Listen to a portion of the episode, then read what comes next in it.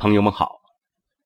有人问呢，如何才能从头开始按顺序听到我播讲的著名学者周汝昌先生的著作《千古奇文千字文》？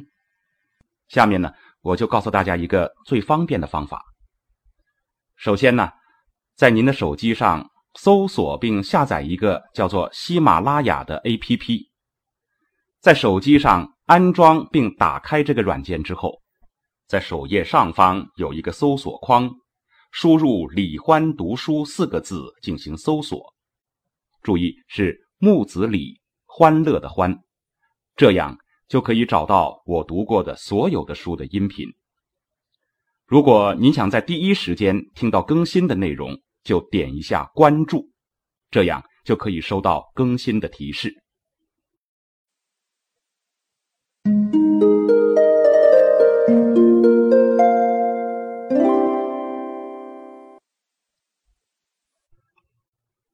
请继续收听《千古奇文千字文》，作者周汝昌，由李欢播讲。布设辽玩，击琴软笑，填笔轮指，均巧人调，世分立俗，并皆佳妙。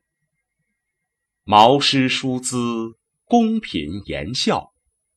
年时美催，夕辉朗耀；玄机玄握，会破环照。至心修护，永随吉少。举步引领，俯仰廊庙。数代金装，徘徊瞻眺。孤陋寡闻，愚蒙等窍。为语助者。焉哉乎也！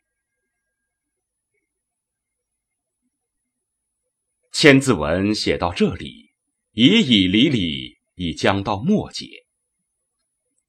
这节不长，看看内容，在全篇中也不甚重要。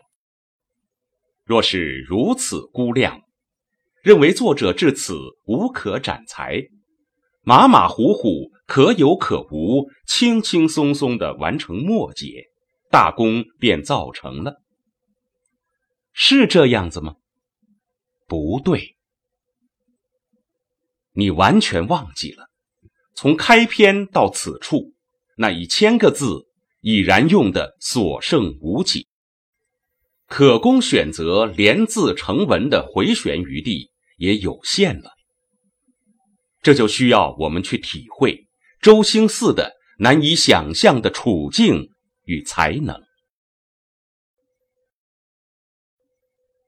本节是以若干名人来收拾全局。这些名人之所以出名，是由于他们各有专长绝技，乃至发明创造，非比寻常。例如，吕布善射。宜辽功于弹丸，这是武功方面的两个例子。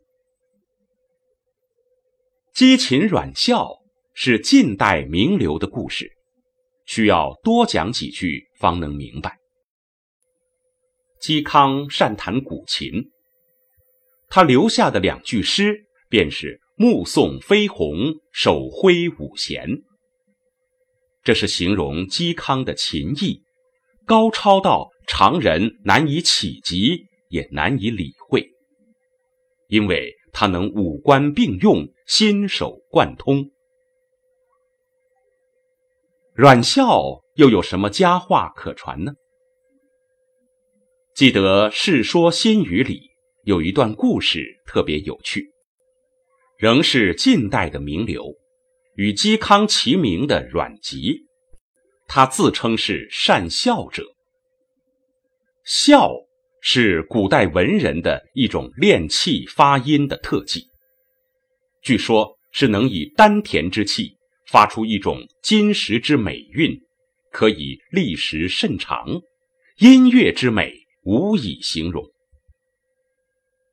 有一次，阮籍得知山上有一位得道的真人，醉功于孝。特意上山去拜会，并当面笑语真人听，自己也十分得意。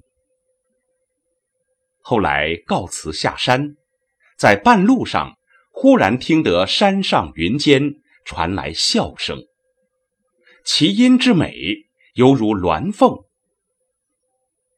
阮籍方知自己不行，还差得很远。人到此时，方才怅然若失。这个故事很能教训世人，千万不要以一知半解。便在人前显能逞才，狂妄自大。下面的两个例子是造纸和制笔的两大技术发明，构成了我们中华文化史上相连的两大独特奇迹，举世无双。蔡伦的造纸术，后来发展成为世界文化的记录载体。绝不可缺。这个贡献，无论怎样夸大都不为过。至于蒙恬之发明毛笔，那就更为奇特，至今还只是中华和东方文化上的一品。西方艺术家至今还不能理解它、运用它。以上。